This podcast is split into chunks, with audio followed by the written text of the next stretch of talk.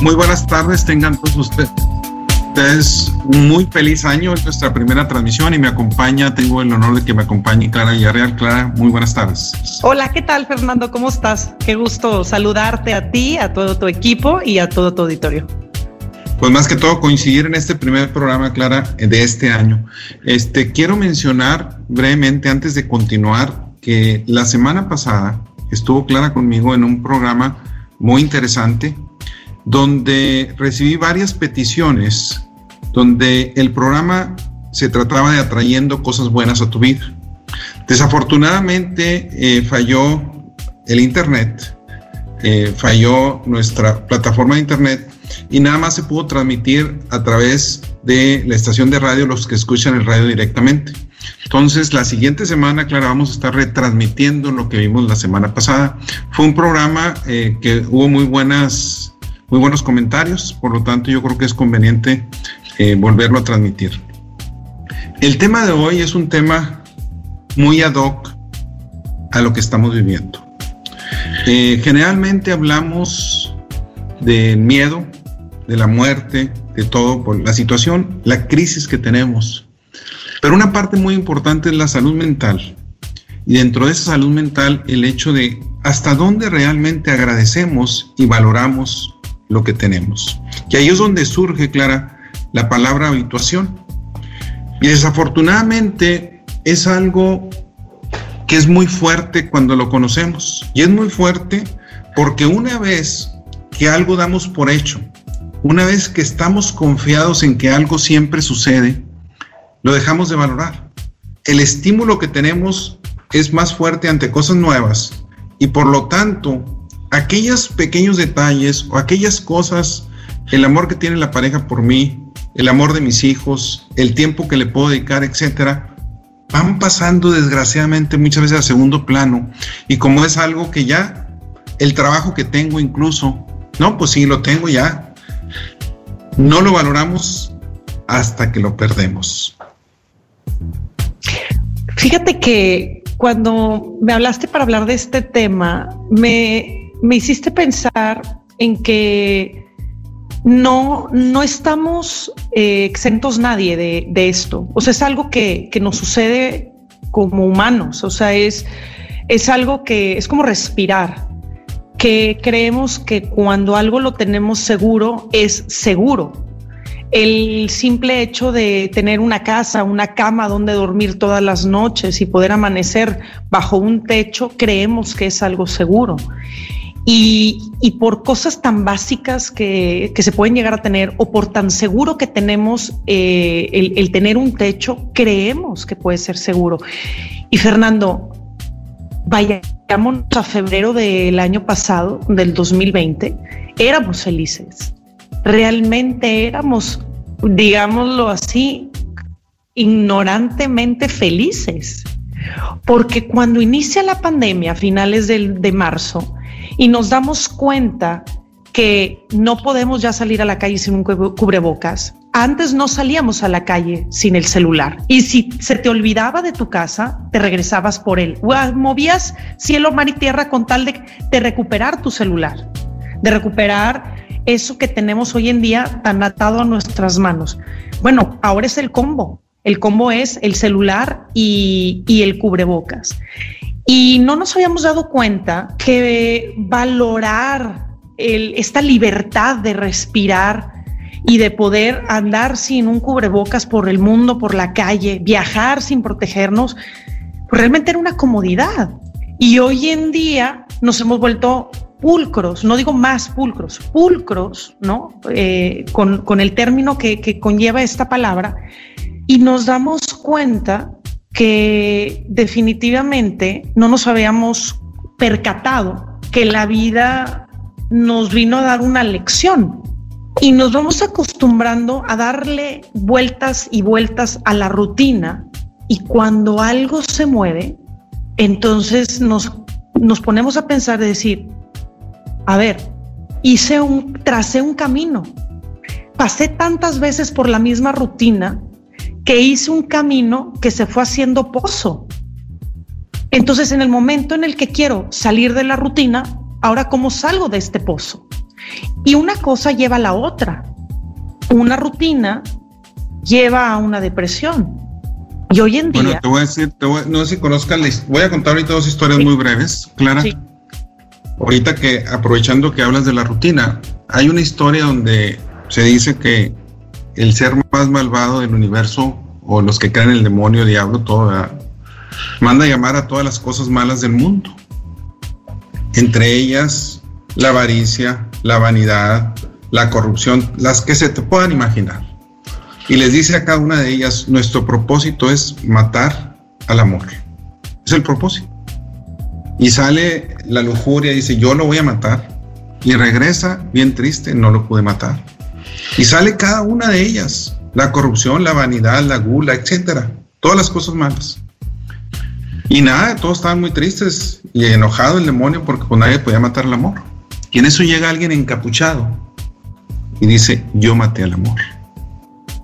Y todo el mundo, pues, ¿quién es? Y se quita, que es la rutina y el aburrimiento. Y de las cosas peores que pueden pasar, y hablo del amor de todo tipo, de pareja, el amor con los hijos, el amor con los amigos, etcétera. Lo peor que puede pasar es la rutina, el aburrimiento. Es algo que mata. Y es una de las cosas, por eso la salud mental en este periodo es, una, es algo bien importante. Y la, la otra historia voy a contarla de un niño. ¿Por qué los perros viven menos que los seres humanos?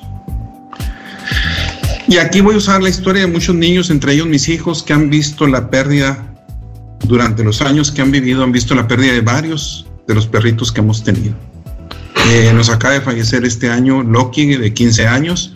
Anteriormente Loki tuvo un medio hermano, eh, Yorkie, los dos, estos dos, eh, que, falleció. Este, no supimos la causa, era muy pequeño el, el, anterior. Y es un sufrimiento, a final de cuentas, fuerte para, para nuestros hijos. Y el, la cuestión es la siguiente. Eh, se enferma un perrito bastante enfermo ya de cáncer y va el veterinario a la casa y el perrito era de Juanito, Juanito tenía siete años. Y después de analizar el veterinario, habla con los papás y le dice, ¿sabes qué? Pues lo tenemos que dormir. Eutanasia. Y la recomendación es hacerlo aquí en la casa de ustedes. Y lo más conveniente es que Juanito pase por ese proceso. Entonces los papás dicen, no, pues yo creo que sí es conveniente. Y entonces ya este, duermen al perrito, pues Juanito muy triste. Y en eso la mamá dice, ¿por qué los perros vivirán menos que los seres humanos? Porque no viven igual que nosotros. ¿Verdad? Eh, para que no sufran, para que no sufra mi hijo en ese sentido. Y Juanito le dice, yo sé por qué viven menos que nosotros. Y entonces dices tú, ¿qué esperas que diga un niño de siete años? Que el niño dice lo siguiente, dice, viven menos que nosotros porque ellos vienen a cumplir un cometido y siempre son felices y se van felices. Dice, analiz, y el niño en su corta edad empieza a hablar de lo siguiente, cuando llega alguien a la casa, papás, el perro lo saluda contento, mueve la cola, va tras la persona, etcétera. Cuando hay sol, el perro sale afuera y se toma la siesta. Si lo subimos al carro, el perro se mete por la ventanilla y recibe el aire. El perro está feliz, el perro se deja acariciar, el perro no, me lame la cara, etc. Y empieza a decir puras cosas que si analizamos, incluso hay un libro que se llama si tu perro fuera un maestro, ¿qué te enseñaría? Y si analizas son las cosas que no valoramos en la vida, Clara. O sea, las cosas que ese niño de siete años está diciendo son las cosas que tenemos y que son gratis prácticamente, pero que no valoramos. Y a través de un animalito como un perro, nos está enseñando muchísimas cosas y mis hijos han vivido eso. Ya han vivido el duelo de un perrito que muere, pero también la alegría de recibir uno nuevo. Y recuerdo mucho este, cuando mi padre falleció, que son de los momentos duros de la vida, ¿verdad? Enfrentarse a la muerte de un ser querido. Mi madre siempre viajaba con mi padre, nunca andaba, mi padre nunca andaba solo. Si no iba mi madre, este, mi padre no viajaba y viajaba bastante, pero con mi madre. Y entonces yo viviendo en Monterrey, mi madre en Delicia, Chihuahua, Lo que hago, me la traigo cuando fallece mi padre por varios meses. Y en ese momento, el perrito que teníamos, el que acaba de fallecer este año, lo cruzamos. Y tenía yo, me iban a dar una cría. Mi mamá se, se encariña tanto con el perrito de nosotros que le digo, ¿te gusta? Sí. Te regaló uno, el que me van a dar ahorita. Y se lo llevó. Ese perrito ahorita tiene 14 años, el mío acaba de fallecer de 15 años. Y el de ella ahorita están en un momento difícil, mi mamá y mis hermanas, porque ya está, ya está sufriendo, etcétera, y están tomando la decisión de si lo duermes, no lo duermes, si te esperas, si lo puedes todavía salvar, etcétera, porque ya son muchos años. Pero es como un animalito viene a enseñarnos muchísimas cosas, Clara. Sí, definitivamente. Bueno, ¿qué me, qué, me, qué me dices, eh, Fernando? Que yo, pues mi papá, eh, pues fue un veterinario reconocido y que pues mi casa siempre fue eh, una casa de, de, muchas mascotas y aparte que siempre tuvimos un rancho o siempre hemos tenido ranchos, pues obviamente yo estoy muy, muy allegada con, con los animales. Y sí, definitivamente creemos que las cosas pueden durar para siempre. Y, no, esta pandemia, por ejemplo, eh, nos vino a enseñar que es sano romper la rutina, pero también es sano valorar que tenemos una computadora donde ahorita nos podemos conectar, donde podemos continuar nuestro trabajo. Muchos, muchos perdieron su trabajo. Hay quienes eh, no pudieron adaptarse a esta nueva modalidad de trabajar en casa. Hay quienes no pudieron adaptarse a que ahora todo el sistema es virtual. Y vamos perdiendo también algo también muy importante, es la capacidad de asombro. No sé si recuerdes que cuando llegaba Navidad, llegaba ese juguete que durante todo el año estabas deseando. Deseábamos Barbies, muñecas, la cuerda para brincar, la pelota de béisbol o, la, o el guante y el bate, eh, la pelota de fútbol o la de lo de fútbol americano. Deseábamos tanto algo que nuestros padres y la Navidad o Santo Claus llegaba y nos lo entregaba precisamente en, las faldas del pino de Navidad. Y nosotros deseábamos las cosas. Y hoy en día, tanto niños, adolescentes y adultos, deseamos y obtenemos. Y vemos algo mejor de lo que acabamos de obtener y ya queremos lo mejor. Entonces no tenemos un fondo, porque no sabemos valorar que lo que obtuvimos batallamos o nos costó trabajo para tenerlo. Y los niños no saben lo que cuestan las cosas, no tienen un conocimiento de el valor que tiene un iPad, por ejemplo. ¿Cuántos padres de familia batallaron para poder adquirir una tablet para sus hijos y el hijo a lo mejor a la primera instancia lo aventó y quebró la pantalla y se volvió inservible?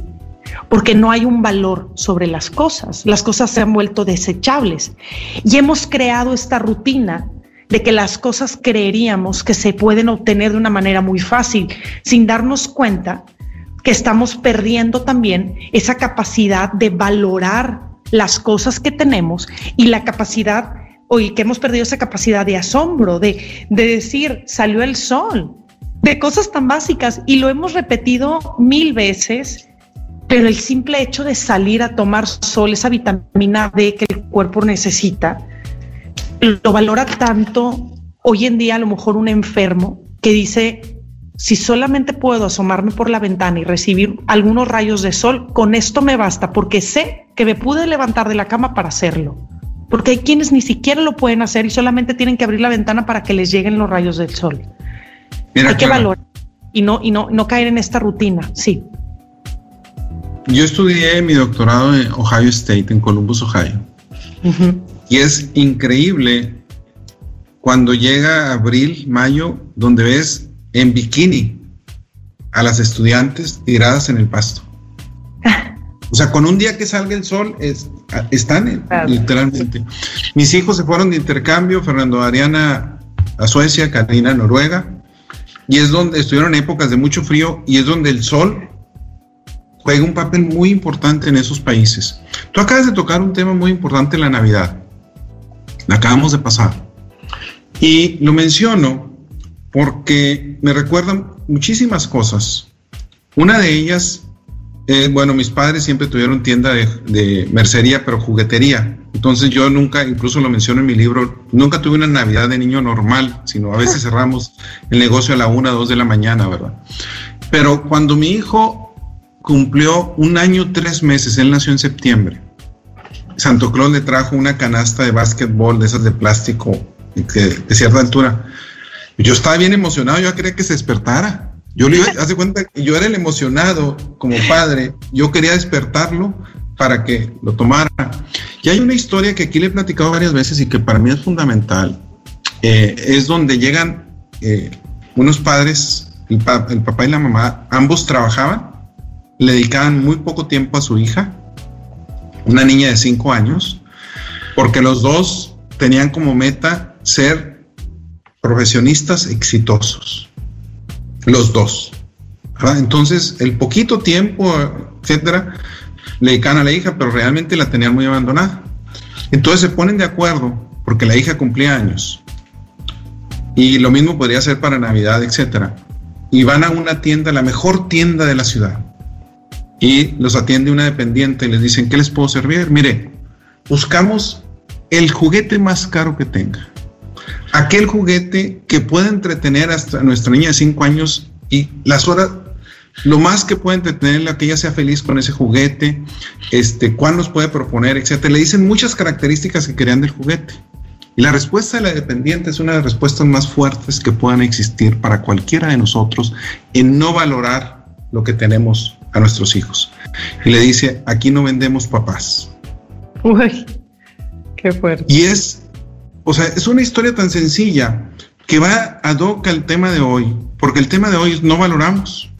Y yo mandé, Clara, para Año Nuevo, mandé algo en donde les menciono, a final de cuentas, de darla, de felicitar y todo eso, digo, imagina que vas escalando una montaña. Y cuando vas escalando esa montaña llevas una mochila llena de objetos. Pero ya vas, tu espalda te duele muchísimo dicen, no puedo seguir con ellos. Abres la mochila y te das cuenta que llevas muchas cosas que no necesitas. Entonces, ¿qué es lo primero que haces por tu salud? Pues empiezas a tirar todo lo que no necesitas. ¿Cómo nos sentimos después de tirar todo eso? Pues mucho más livianos. ¿Qué sucede? ¿Por qué como personas no dejamos ir el miedo, el afán de controlar? ¿Por qué no dejamos de ir todos los hábitos dañinos la envidia, el no valorar las cosas. ¿Por qué no lo dejamos ir? El no agradecer. Y esa es una de las cosas, si hacemos eso, dejaría el pasado también. Tú mencionaste ahorita, esta pandemia nos vino a enseñar muchísimas cosas, pero lo triste es por qué nos tenemos que esperar a una crisis, a un evento externo a nosotros para que nos venga a enseñar. ¿Por qué tengo que perder el trabajo? ¿Por qué tengo que tener un accidente? ¿Por qué tengo que perder un ser querido? ¿Por qué tengo que divorciarme? ¿Por qué tengo que esto, que el otro y que el otro? Para realmente apreciar lo que realmente tengo. Fíjate que el día de ayer, antes de dormirme, volví a, leer temas que están relacionados precisamente a esta invitación que me hiciste para traer obviamente más ideas y no solamente las propias. Y era era, era tanto lo que me, o sea, como una, hice una inmersión en este tema, que me di cuenta que la gratitud tiene que ver con el, el valorar, porque quizás a lo mejor quienes nos escuchan dirán, pero ¿cómo valoro? O sea, ¿cómo, ¿cómo valoro? Porque yo recuerdo que cuando estaba en primaria, alguien me dijo, valora esta edad que tienes, Clara, no quieras correr, esta edad es espectacular, valórala. Y yo decía, pero ¿cómo lo valoro? O sea, ¿cómo se valora en el momento? ¿No? ¿Cómo, cómo, cómo digo, cómo me absorbo de este momento? ¿Cómo me absorbo de decir, tengo a mis padres con vida, tengo a mis hermanas con vida, tengo, tengo salud? ¿Cómo, absorbo esa, ese valor de lo que tengo alrededor? Y creo que una de las maneras de hacerlo es decir gracias. Entonces, inmersa en este tema, fíjate cómo hoy por la mañana, cuando desperté, tomo mi celular un hábito que yo creo que no es el mejor porque finalmente lo primero que debemos de hacer es una recomendación que a partir de esta plática contigo es un hábito que, que nuevo, un hábito nuevo que voy a hacer, es el agradecer, el decir gracias. O sea, gracias por todo lo que está alrededor mío, gracias por porque, porque estoy aquí, gracias por haber despertado. Tomo el teléfono, veo un mensaje de, de una de mis hermanas dándome una indicación y mi respuesta fue gracias. ¿Y a qué me lleva todo esto? Que cuando nosotros consumimos contenido de valor, lo único que puede salir de ti es el resultado de lo que consumes. Anoche antes de dormirme, fue tanta la información que consumí para poder estar más fresca con este tema, que mi primer palabra escrita fue un gracias. Y en el momento en que lo envié, me reí y dije, wow, es increíble cómo somos el resultado de lo que consumimos. Si a lo mejor yo anoche hubiera cenado una cena pesada, hubiera cenado algo que me hubiera revuelto el estómago, seguramente a lo mejor lo primero que hubiera hecho en la mañana sería devolver el estómago. Porque nosotros somos el resultado de lo que consumimos en todos los sentidos, en la vista, lo que escuchamos, a quienes seguimos en redes sociales, lo que leemos, lo que consumimos de alimentos. Nosotros somos ese resultado. Ahora, no estamos diciendo quizás el cada vez que caminas en tu casa, di gracias porque tengo luz, gracias porque tengo un refrigerador, gracias. No es, no es tanto de estar parados a decir gracias, gracias, gracias y valorar, ay, gracias porque tengo esto, tengo lo otro, sino decir gracias a todo lo que me rodea y estar conscientes que finalmente nos ha costado tener lo que tenemos sin importar y sin compararnos, porque creo que algo Fernando, y creo que no me vas a dejar mentir, es que lo que hoy estamos viviendo es la comparación. Nosotros estamos inmersos en las redes sociales y de repente caemos en la cuenta, y hablo de la cuenta de usuario de alguien en las redes sociales que tiene una vida de ensueño, que tiene una vida perfecta, que tiene un marido espectacular, una esposa perfecta, siempre arreglada, o que tiene unos hijos maravillosos, siempre bien vestidos y que tiene una casa espectacular. Y lo único que nosotros obtenemos al ver eso, eso a veces sin que nos demos cuenta es envidia. Entonces empezamos la comparativa de qué tienen ellos que no tengo yo a mí me falta para tener esta vida perfecta, es como si quisiéramos creer que las películas son reales.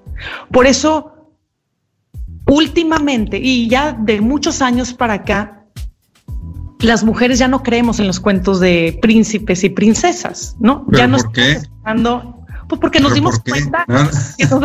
porque nos dimos cuenta que estábamos viviendo esa vida de sueño del príncipe azul, porque desde muy pequeñas o muy pequeños nos enseñaron a que viene el príncipe azul a rescatarte de las garras de la, de la bruja o de la, o de la vida para darte esa vida de reina, de princesa.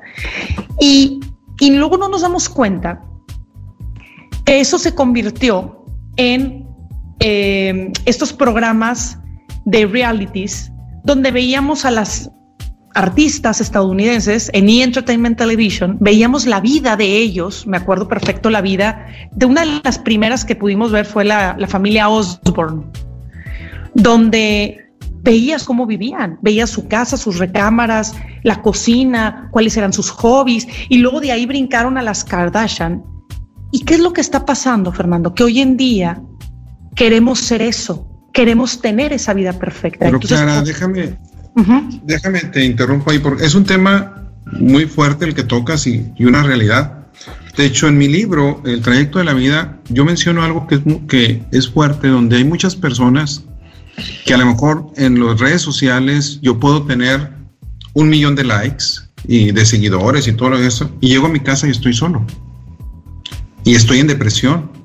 Y puedo ver familias donde tú, así como tú dices, se ve la mujer perfecta, el esposo perfecto y todo eso, y traen problemas fuertísimos, mucho más fuertes que cuando uno los conoce y dice, oye, estoy en la gloria. Y esa es la vida, pero desafortunadamente es una vida de maquillaje, es una vida que yo le llamo los reyes de cristal. ¿verdad? Porque a final de cuentas es un cristal que es muy frágil y se va rompiendo. Entonces, esa parte es una parte que desgraciadamente como sociedad hemos valorado o vamos valorando cosas como platicábamos hace un momento tú y yo antes del programa, donde realmente valoramos cosas que realmente no tienen sentido. Y es triste cuando tú ves jovencitos, cuando les preguntas, ¿qué quieres ser? Quiero ser un influencer en YouTube y todo eso.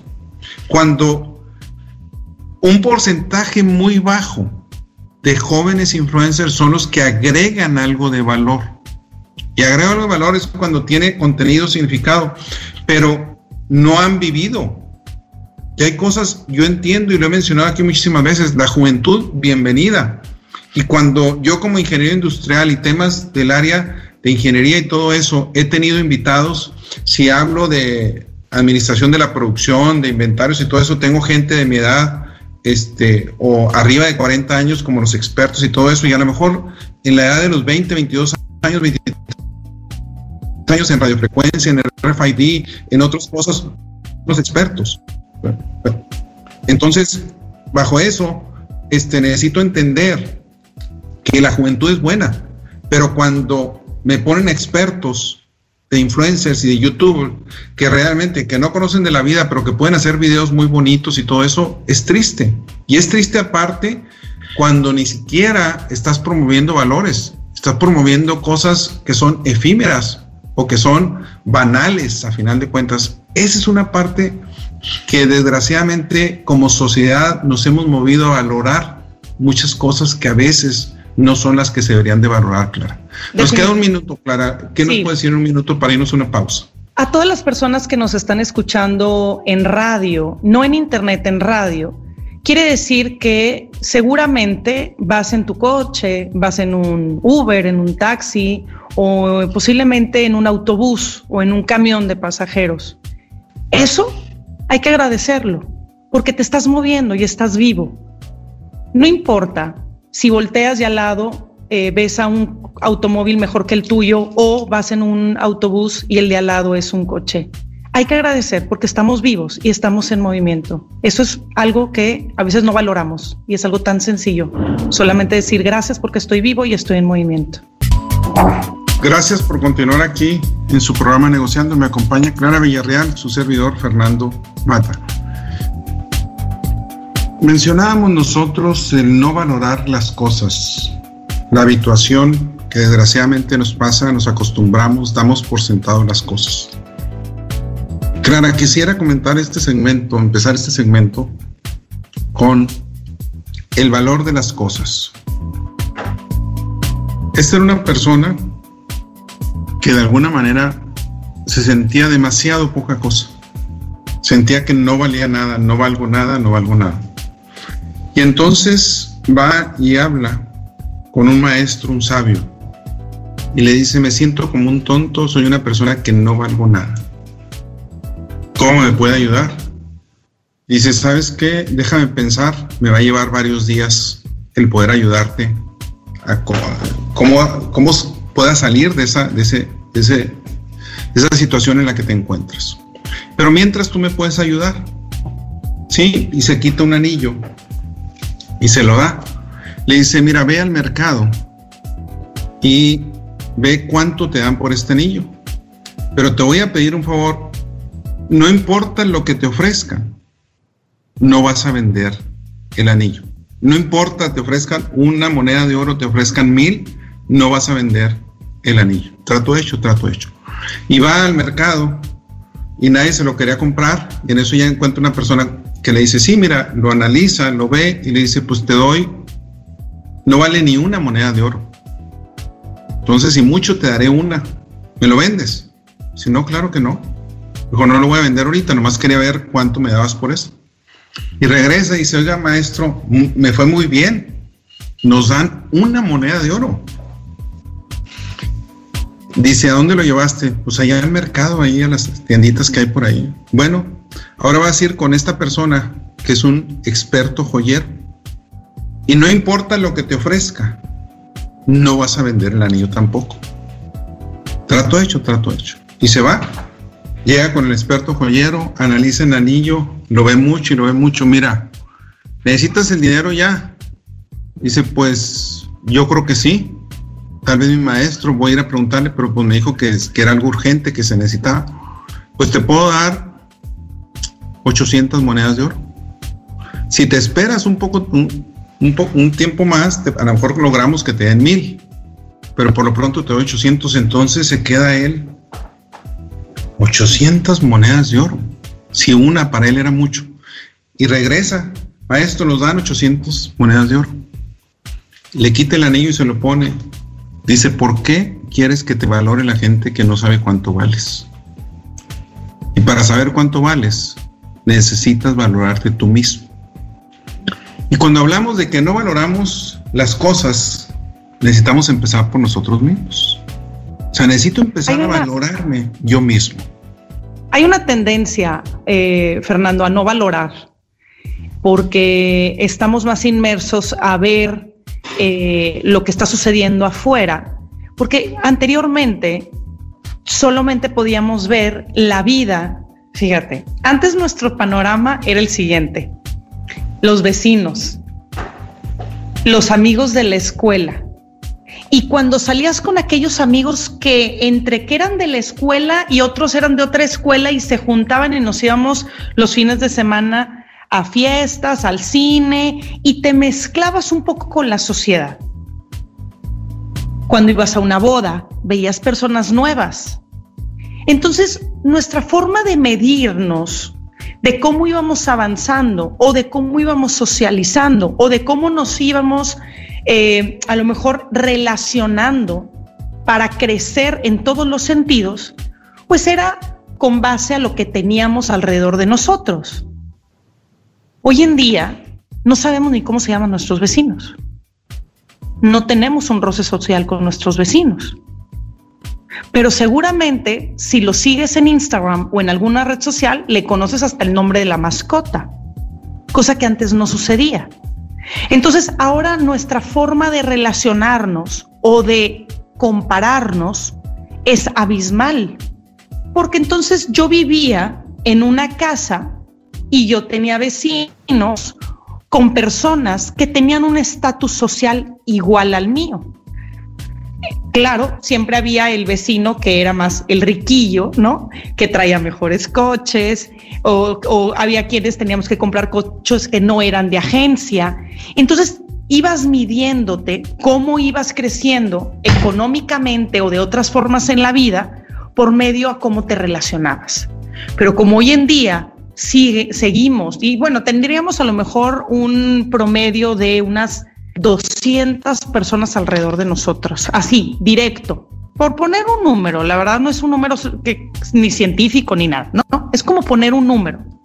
Pero hoy en día, que seguimos a mil, dos mil, tres mil, cinco mil, diez mil, trescientas mil personas, que seguimos a tantas personas, entonces nos comparamos con personas que quizás iniciaron con un estatus mucho más alto que el de nosotros. Y empieza una frustración.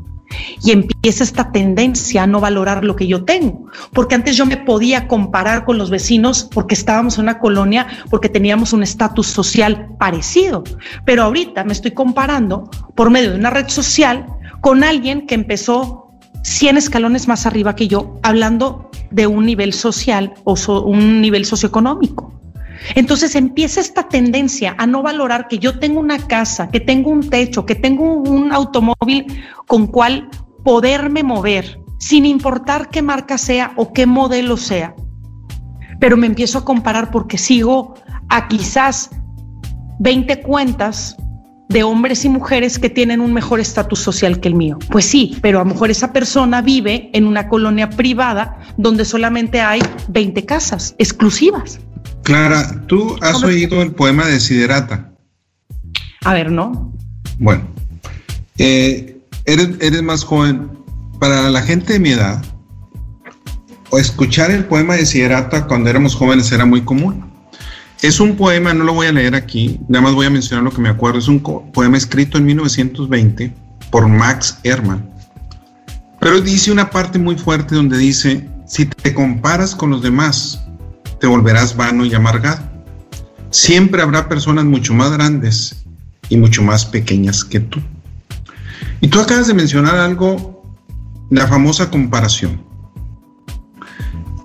Las mayores causas de infelicidad es cuando yo me entero que otra persona gana más dinero que yo. Y está demostrado. Y hay un estudio muy interesante donde se le pregunta a un grupo de estudiantes de las universidades del Ivy League de Estados Unidos. Y la pregunta es la siguiente, y la he mencionado aquí varias veces, pero es una pregunta mucho, muy interesante. Te dicen, ¿tú qué prefieres? ¿Ganar 100 mil dólares al año y que todos los que tú conoces, tus amigos con los que te llevas, tus compadres, todo el mundo, tus hermanos, etcétera, ganen 50 mil dólares al año. Tú 100 mil, eres el rey de todos los demás económicamente hablando. Y aquí lo hablo porque el dinero es bueno, es malo. Es cómo utilizamos el dinero y lo que hacemos con él, lo que puede provocar y cuando se, lo, cuando se convierte en una obsesión. Dice, ¿qué prefieres? ¿100 mil dólares y todos 50 mil? ¿O tú ganar 200 mil dólares al año, pero todos los que tú conoces van a ganar 400 mil. O sea, ganar 200 mil tú, pero todos tus amigos, tus vecinos, tus, tus hermanos, todos los que tú conoces ganan 400 mil. Si yo te lo pregunto a ti, le pregunto a la persona delante de otros, todo el mundo dice, claro que ganar 200 mil. ¿verdad? Si lo preguntas anónimamente, la gente contesta ganar 100 mil. Claro. Cuando es anónimo, si yo lo pregunto en un auditorio que lo he hecho, no, claro, es una tontería decir que no, no es una tontería. La sociedad en la que vivimos, creemos que el tener más que los demás, ¿y cuáles son los demás? Mi círculo de influencia. Y es, y es algo triste. Y es por lo que en el programa de hoy, cuando yo mando la invitación, digo, desafortunadamente, lo material va sobre el tener, va sobre el ser. Y esos son casos que hay investigaciones sobre eso. Y es triste cuando vemos los resultados, lo que nos arrojan esas investigaciones, Clara.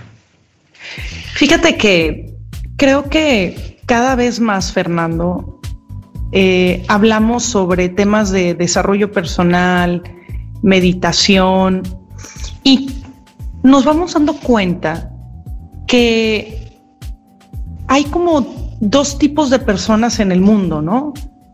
Los que están entrando en una dimensión, no sé, no sé si sean las palabras, pero una dimensión de un de, de entrar en dentro de ellos mismos, ¿sabes? En esa dimensión de estoy bien conmigo mismo, no me importa lo que tenga, no, no me importa si yo tengo el iPhone más nuevo o el Huawei más nuevo, no, no, importa. A mí lo que me importa es que yo estoy bien y que tengo alrededor mío paz y armonía. Y hemos visto ahora en esta revolución que estamos viviendo, hemos visto cómo cada quien ha vivido su propia pandemia. Hay quienes se pusieron a hacer ejercicio, hay quienes se pusieron a hacer meditación y nos dimos cuenta que hay otra parte donde todavía vive en ese preciso eh, ejemplo que acabas de poner del exterior, ¿no? De, de estar consciente que hay un exterior y que hay una sociedad. Y yo creo que el hilo es muy delgado porque a veces vivimos tanto afuera que nos hemos olvidado de vivir tan adentro. Y cuando nos olvidamos de vivir adentro, cuando menos nos lo esperamos, un familiar nuestro cae en depresión, cae con esta enfermedad que estamos viviendo hoy en día y cuando menos nos damos cuenta, se ha ido. Estamos viviendo tantas tantos aprendizajes como, como humanidad, porque aparte esto no nomás nos viene a pegar a un solo país, nos viene a pegar a todos. Y como país nos estamos dando cuenta, o como, como humanidad más bien, nos estamos dando cuenta que esta vida solamente nosotros la podemos contar de manera personal. Estamos siendo parte de esta ola, pero cada uno de nosotros tenemos la oportunidad de tomar esta decisión de decir, ¿qué quiero hacer de mi vida? ¿Qué es quiero seguir en esta rutina, quiero seguir en que me importe más el tener y no el ser. Y estamos en este momento de decir, ¿en dónde vives? ¿En el tener o en el ser? Porque también nos hemos dado cuenta que luego tener no te sirve para sobrevivir. El tener una bolsa Chanel o el tener un coche de último modelo, pues yo prefiero mejor tener una camioneta donde quepa toda mi familia y yo pueda huir a tener el carro deportivo último modelo. Y nos hemos dado cuenta que hoy en día nos importa más el tener salud. Hemos valorado tanto la salud. Se volvió la petición número uno. Antes éramos conscientes de que tener salud era importante, pero nunca nos habíamos sentido tan vulnerables como humanidad. Y darnos cuenta que, que lo más importante no tiene precio, que, que el tener salud no, tiene precio. O sea, ¿cómo, cómo, cómo, ¿cómo compras la salud? Lo que tienes que comprar son medicamentos cuando tu salud se ve, se ve obviamente eh, golpeada. Y valorar, estamos diciendo, cuando nosotros vibramos en alto, es más, ¿te acuerdas de este experimento que hicieron del lenguaje del agua? Donde en eh, recipientes de agua ponían eh, efectos de música de metal, ¿no? O sea, metálica, voces de ponían Ajá. Incluso, incluso objetos. Ajá, y también mensajes de amor, mensajes de gratitud. Y cuando en el telescopio empezaron a observar el agua, todos aquellos recipientes de música metálica, de, odio, de malas palabras, pues obviamente se, pudrió, el agua se hizo, se hizo café, se, se, pudre, se estancó, ¿sabes? Y el agua que recibía gratitud, amor y todas esas palabras creaba como estos copos de nieve, estas figuras en el agua increíbles. Entonces, cuando nosotros vivimos en gratitud, agradeciendo porque tenemos salud y porque tenemos un techo en donde estar esta noche, entonces nosotros empezamos a vibrar de esa manera y aumentamos nuestra vibración y obviamente es, es, la mejor vitamina que podemos tener, ¿no? Ahora, salir al sol, Fernando, no cuesta, pero hay quienes no se pueden levantar de la cama para salir al sol. Las cosas tan sencillas que la misma vida nos da no tienen precio. Sí, mira, ahora hay que reconocer aquí una, una cuestión importante. Eh, yo para también a la hora de estar preparando este tema leí sobre el dinero eh, sí es importante. Dinero no da la felicidad, pero me da libertad para muchas veces hacer las cosas que yo puedo hacer. Me lo acaba de decir hace poco un gran amigo que entrevisté. Y a final de cuentas, el dinero por sí no tiene valor, no me lo puedo comer. Pero sin embargo, muchas veces me puede comprar las medicinas para poder salir adelante.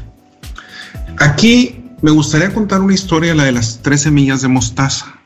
Es mm. una historia que para mí de acuerdo a lo que estamos viviendo, y le mando con gran respeto a todos aquellos que han perdido un familiar ahorita, que es algo muy fuerte, sinceramente, y que me ha tocado desde Delicia, Chihuahua, aquí hablar con amigos y llorando, que me dicen lo que está sucediendo y cómo se ha llevado a alguien de sus seres queridos. La historia es de una señora que le fallece un hijo y va con Buda, con el hijo en los brazos muertos, y le dice, ¿me lo puedes revivir? lo único que tengo.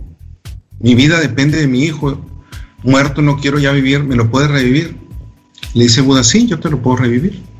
Lo único que necesito son que me traigas tres semillas de mostaza de alguna casa, te las tienen que dar y que en esa casa nadie haya fallecido. Ningún ser querido de tu pueblo. Y se va al pueblo y toca en una casa y le, y le dice, y dice, yo te doy las tres semillas de mostaza. Dice, estoy seguro que a ustedes no les ha fallecido. No, sí, dice, ahorita vivimos aquí, pero nos han fallecido muchos más. Dice, no, pues no las puedo tomar. Y va a otra casa y le dice, necesito tres semillas de mostaza, siempre y cuando no te haya fallecido nadie. Dijo, no, pues falleció la hermana de mi esposo en un accidente automovilístico. Y se va de casa en casa y no encuentra a nadie. Y entonces, antes de ir con Buda, va y pone a su hijo en una cama de flores y dice, entiendo que no hay nada que pueda salvar a mi hijo, o sea, que lo pueda revivir. Y va y le dice a Buda, y le dice Buda, tarde o temprano es algo que debemos aceptar. O sea, venimos a esta vida a vivir y a irnos. Y la muerte no es mala. La situación es qué hicimos en la vida, hasta dónde vivimos los momentos que tenemos que vivir hasta dónde aprovechamos los momentos que tenemos que aprovechar. Y entonces la señora va y se queda viendo una lámpara de aceite en ese entonces y ve cómo se van consumiendo las llamas hasta que se apagan. Y entiende ella, dice, la vida es como esa lámpara de aceite, la vida se consume, pero estoy seguro, estoy segura que mi hijo está en otro lado. ¿Y por qué lo menciono ese punto en este momento? Porque necesitamos valorar lo que tenemos para al momento de que nos llegue la muerte y no tanto la muerte mía, porque la muerte mía yo no la, yo no la paso. el famoso dicho de Picuro, la muerte el más temido de los males, no debe preocuparnos, porque cuando yo existo, ella no existe, y cuando ella existe, yo ya no existo, sino es a quien dejo, momento yo fallecer, mis hijos, que ellos digan hasta dónde viví los momentos que tenía que vivir con mi padre. El momento que fallece mi padre es el cuestionamiento mío, hasta dónde viví los momentos.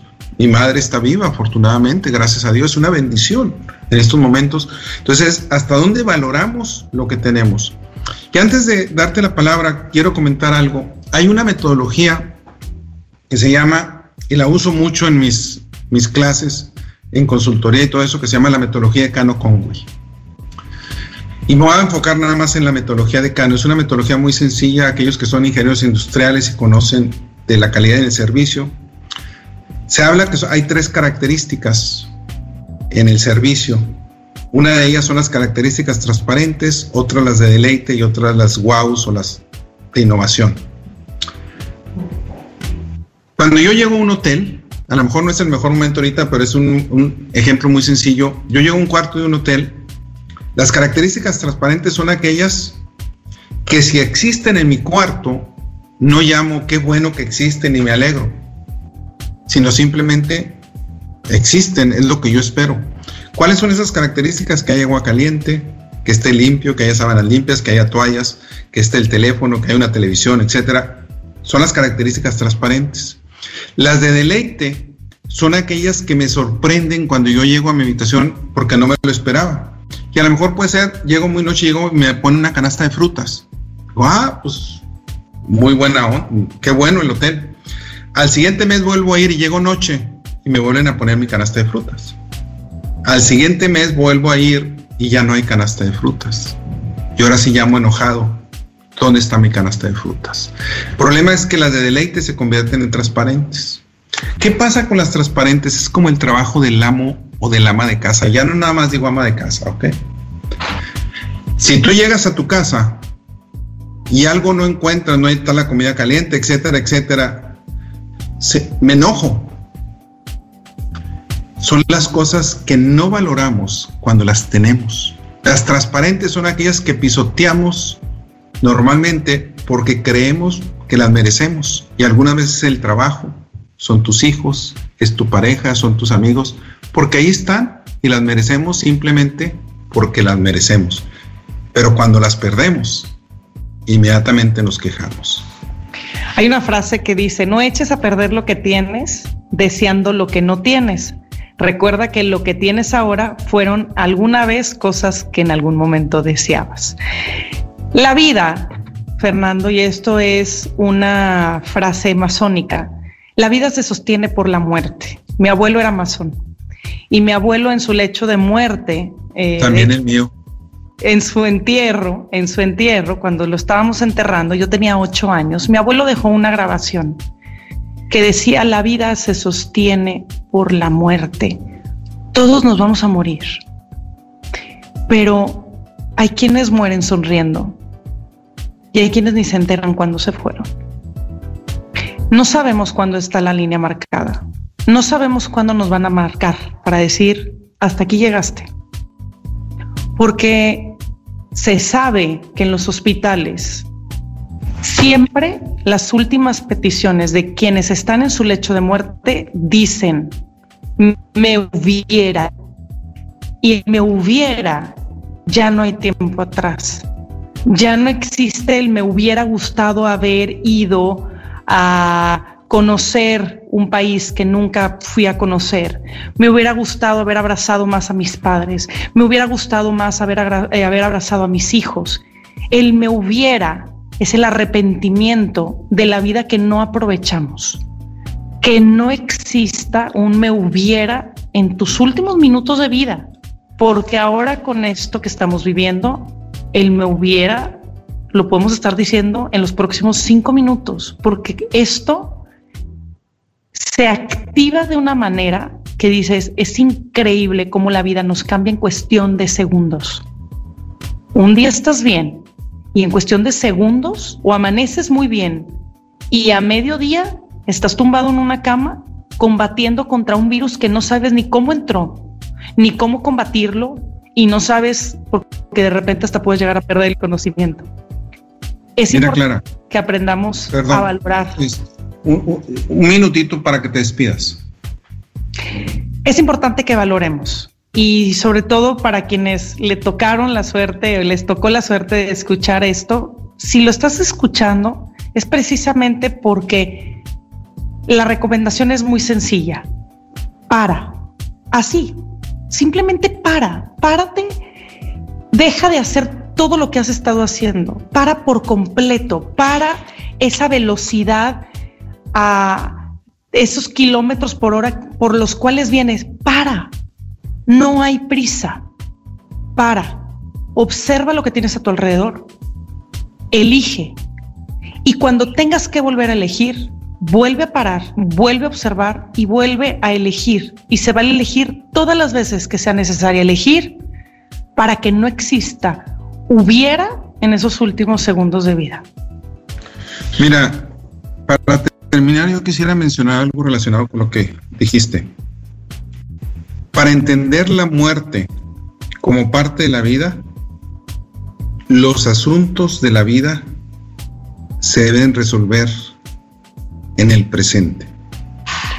Para que cuando llegue la muerte no existan temas pendientes. Y es una de las situaciones que necesitamos entender esa parte, necesitamos entender el por qué, cuando yo mencioné el niño que decía, ¿por qué realmente los perros viven menos? Dice, muy sencillo, porque un perro nos enseña muchísimas cosas. Nos enseña realmente a valorar las cosas sencillas. Cuando está feliz, baila. Cuando realmente es leal. Cuando un perrito realmente corre, salta, juega. Cuando un perro realmente se deja acariciar se acerca a nosotros. Son las cosas, esos detalles de la vida que muchas veces no valoramos. No valoramos lo que tú mencionabas, Clara, que tenemos vida a final de cuentas. No valoramos el despertarnos en la mañana y agradecer. El decir gracias no es suficiente. Muchas veces decimos gracias automáticamente necesitamos reflexionarlo a final de cuentas. Cuando yo digo gracias, realmente que esté agradecido de que algo suceda. Muy bien, pues gracias por haber estado con nosotros, Clara. Muchísimas gracias por haber estado aquí. Los invitamos a continuar con nuestra programación aquí en Tech, en Sounds Radio. Muchísimas gracias. Buenas tardes.